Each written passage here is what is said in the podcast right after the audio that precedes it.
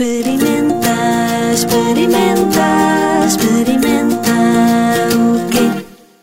Experimenta paisagem. Entra neste museu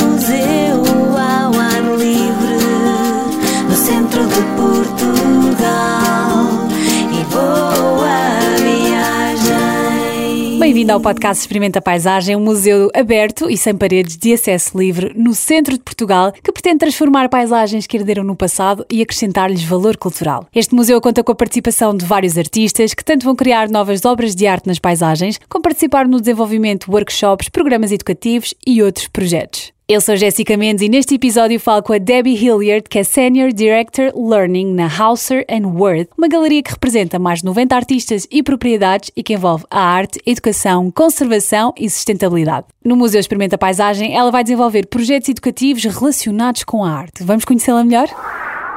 So, Debbie, you just got back from a walk in uh, our trails. How do you feel? amazing, quite breathtaking. The landscape is phenomenal and beautiful, and Caesar's Tower should be experienced by everyone. It kind of completely changes your perception of the landscape in Portugal and gave me an experience I've never had before. So, and it's the trail is difficult or not? If you don't like heights, it's challenging, but it, I managed.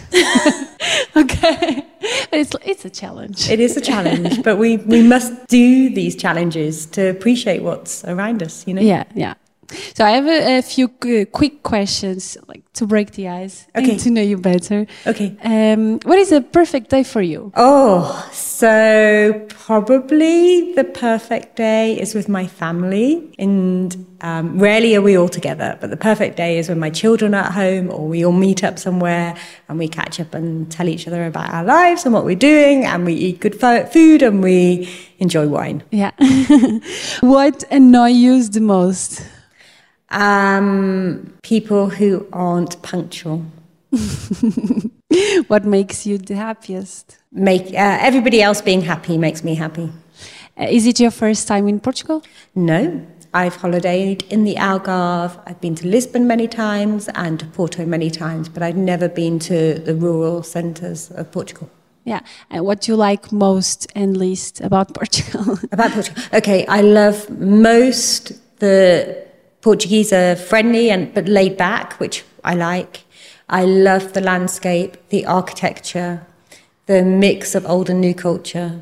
I least like some of the food because I don't because I don't eat meat, and Oh, there is a lot okay. of meat. Yeah, we eat a lot of meat. yeah, it's true.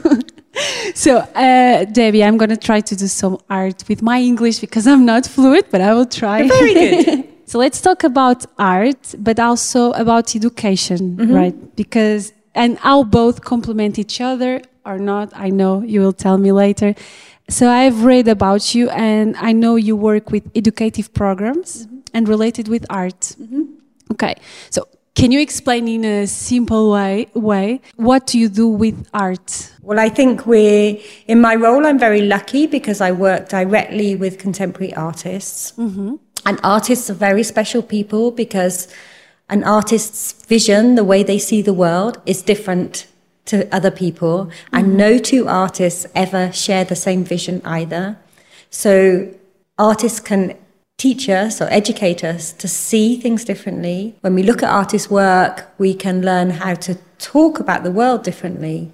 And we can overcome challenges by being empowered to see things differently. But also, artists are like activists. They can help us change the world as mm-hmm. well. So they can ask questions and they can give solutions and they can inspire people. So, for, for those reasons, for me, art and education sit side by side. Yeah. Do you think that everyone can be an artist? I don't believe everybody's mm-hmm. be. Ev- I do not believe everyone can be an artist. I believe everybody has the capacity to be creative, mm-hmm. and they can demonstrate their creativity in many ways through sound, through voice, through visual art, through making. There are many different ways in which we channel our creative capacity, the way we choose to dress, the way we Yes. respond to things.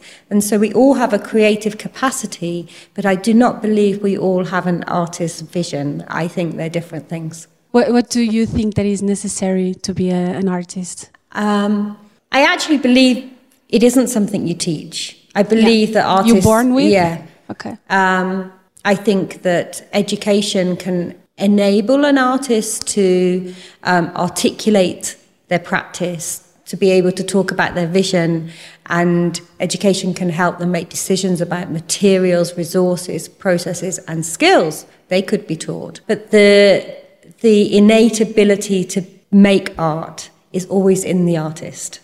Is art something objective or not?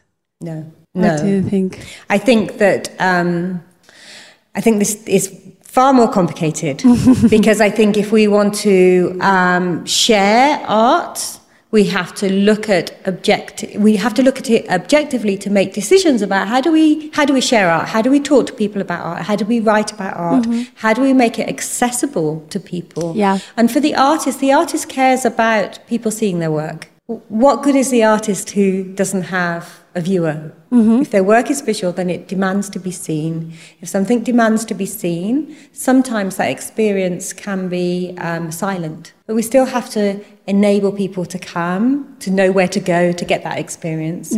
So we have to articulate that in an objective way because we don't want to influence someone to see something Yes. that we tell them to see. We want them to own that experience. So therefore, we have to be objective. And we can then make subjective decisions about our experience, what we think, what we choose to discuss about it afterwards. Yeah. So, do you say uh, art should be accessible? But do you think is it accessible? In my experience here in Portugal, I think it's not a priority. I don't know in your country, England, right? I think that that's very interesting. And I think that this is a very complicated question, Yeah. actually, because art can art should be accessible to everybody. Um, the tradition of art as a visual language means that we should all have the opportunity to have that visceral experience that we might have when we encounter something that has been created by a human force, vision of some capacity. Art should be experienced by everyone, but I think education is important to opening those doors. And I think without good education programs and charities and working with other people, then some people could be deprived of that experience and they deserve to have that experience. So we have to think about ways in which we can make it accessible to everyone, but we don't have to share everything about the artist. Yeah. What comes first? Uh, is like art or education, or it's like a complement, complement each other. That's interest. That's an interesting question because that's about pedagogy. That's about learning. Because for for the child, they learn first through making marks and through Yeah, gestures, true. physical gestures that they will make to show they want something before they can speak. Um, when they speak, they learn immediate language to get what they need. When a child makes marks, they don't know what they're doing until they're taught that mm-hmm. they're making a picture Yeah. or making a sculpture. So, how do we know, really? Yes. It's quite an interesting thought about it as a mode of communication and which things are being learnt and which things are innate. Yeah. And then, then some people go on and those skills hone in and make them an artist. For some of us, Yeah. like me, we become an educator and not an artist. It's interesting because I never thought that my first way of communication maybe it's art because before I I know how to talk I can do a draw or Yeah. something like that. It's interesting, yeah. And when you were a child and you did that drawing, then your family said, "Oh, "Great What? drawing, we love it." You're so you think I'm an artist. you once said something very interesting in an interview that is uh, art makes our understanding limitless uh, where language and numbers cannot. It will always empower us to have creative solutions and a dem- democratic vision. It's related with what we said first like why is art still not accessible for everyone? Like why? Yeah, no, that that it. Well, it's a bigger question. It's like a political about- problem. It is a political and a cultural problem. Yeah. And I think that um, I think uh, I will start like with my vision, it's it's easier to have people who can because art can teach you how to think differently, and it's easier if you have people who cannot think differently. Like um, if they don't have uh, different visions of the world, they do all the same. They're more controlled. Yeah, yeah, and less creative and can't Yeah. solve problems. And the world continually presents problems, whether they are political, whether they're um, about the envi- environment and sustain, you know, sustainability. Um, all these problems that present themselves in every decade in our lives need us to make solutions if we want to protect ourselves and continue with mankind. So we have to be creative. We have to think differently. We can't also, maybe the resources that were available to us in the past are no longer available. Um, new technology is, is phenomenal and great. But and it has the capacity be, to be used com- creatively. If we don't, then do we all become robots? So and there's lots of controversy about Yeah. that at the moment. But uh, the, I, I think that um, I think it's a very big question, and there's also this thing about political, like value, fiscal value, fa- money, the capital, but also cultural value. Yeah. And you know, being in a beautiful place like Porto this week reminds you of the value of culture and history. And if we don't preserve those stories, Mm-hmm. how can we make better decisions about our future if we don't know how we got there in the first Yeah. place? And and art plays a big role in visualizing historical narratives. Yeah. So, what do you think that needs to change, like now, like a, a practical thing? What can we do? I think one practical thing is that we can value art in schools more than we do. Mm-hmm. Yes. In the UK and in the US, you know, the curriculum restricts a lot of visits to cultural places, museums and galleries. Mm-hmm. I think it's really important that all children should go to museums and galleries for free, that schools have a responsibility to teach outside of the classroom and not just in, that we can have experiential learning. We shouldn't just be taught by rote by teachers and exams. Children should come to the landscape here and see with their own eyes and not just see things on a screen or in a book.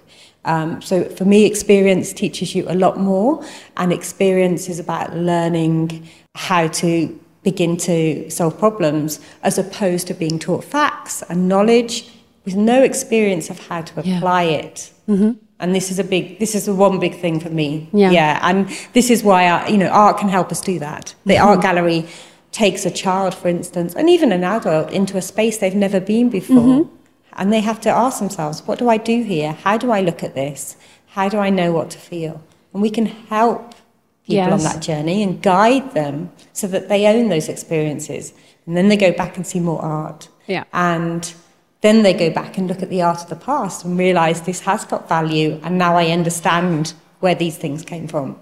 and maybe put art in everywhere because here in Portugal it's the big museums are in Lisbon or Porto. People from Chão de Galego they don't have the accessibility to go to a museum or And interestingly, many of the great artists weren't born in city centres. yeah, You know, True. interestingly, most great artists were um, in rural places where they had to be experiential, experimental, and solve problems, and travel and gain knowledge. It wasn't in the city where you say, "Oh, you have a library, you have a university, you have a school. It's all here for you." Yeah. Often that isn't the case. It's about finding it for yourself and owning that experience mm-hmm. that makes the good artist. and you can be more creative. I think here like where you are with nature and where you have t- time to think and do different things. Not in the cities because you are always like running through time. So what is your role here in landscape together the project? Ah, well, um, my colleagues at the Chillida Leku Museum, which is a museum in San Sebastian uh, dedicated to the life and work of the Spanish uh, Basque artist Eduardo Chillida, um, are involved in the project. And I work for a gallery called Hauser & Wirth, and we represent over 90 artists and estates, and we support the museum Leku. Yeah. Um, so uh, our work is to um, protect and develop the legacies of, of 20th century artists like Eduardo Chillida, and we do that through the learning program.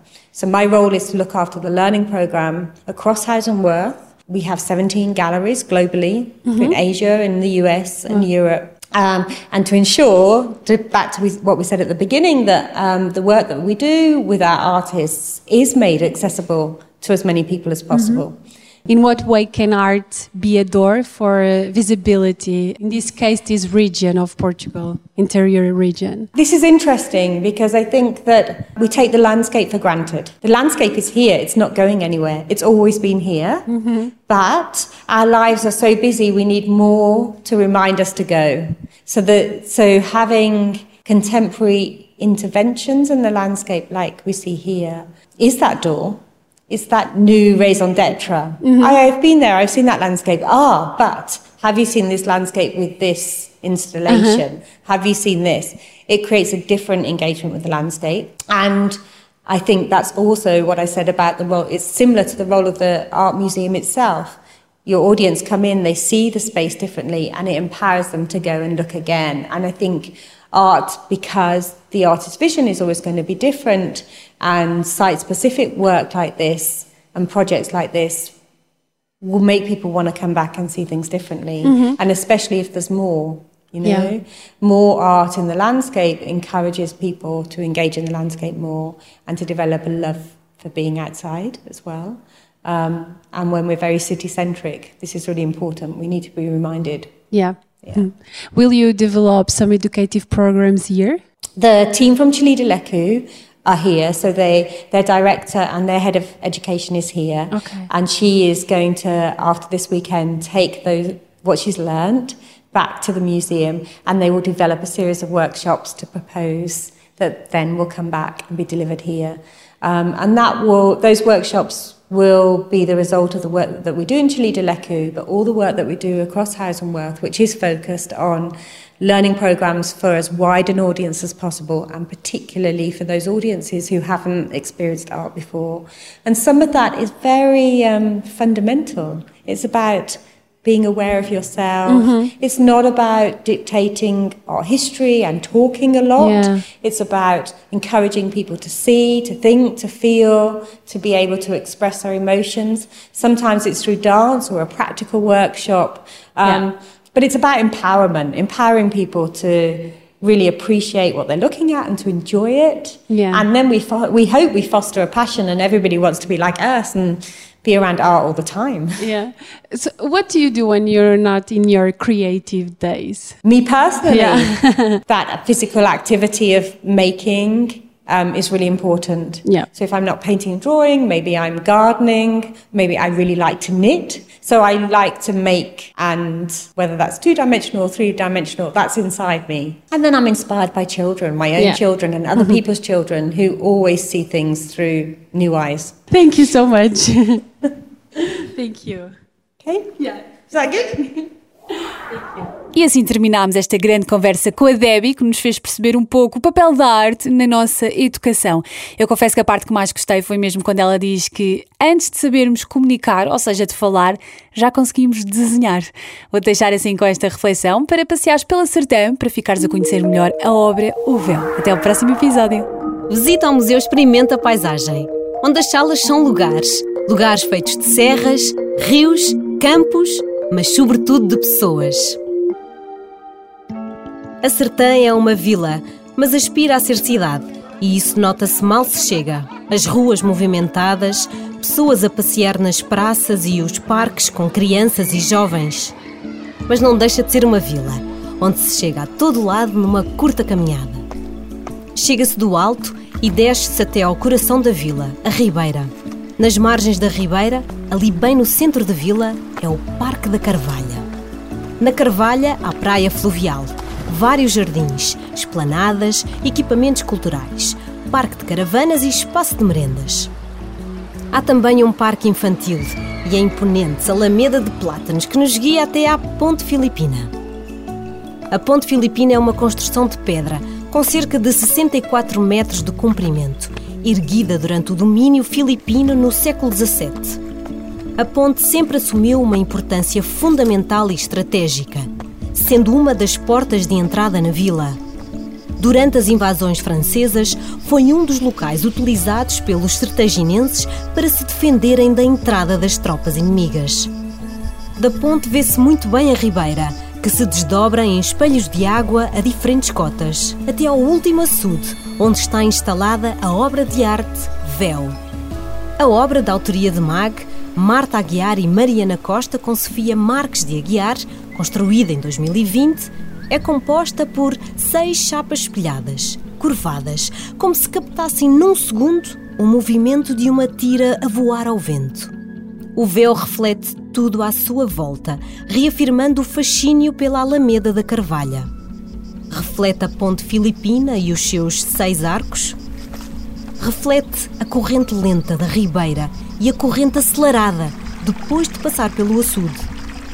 Reflete as ovelhas a pastar na margem sul. Reflete lontras, cágades e outros bichos que vivem perto da ribeira. E reflete as pessoas que passam na ponte, as que estão sentadas nos bancos do jardim a conviver e as que vêm espreitar o véu e tiram fotos à sua própria imagem refletida e deformada nas chapas do véu.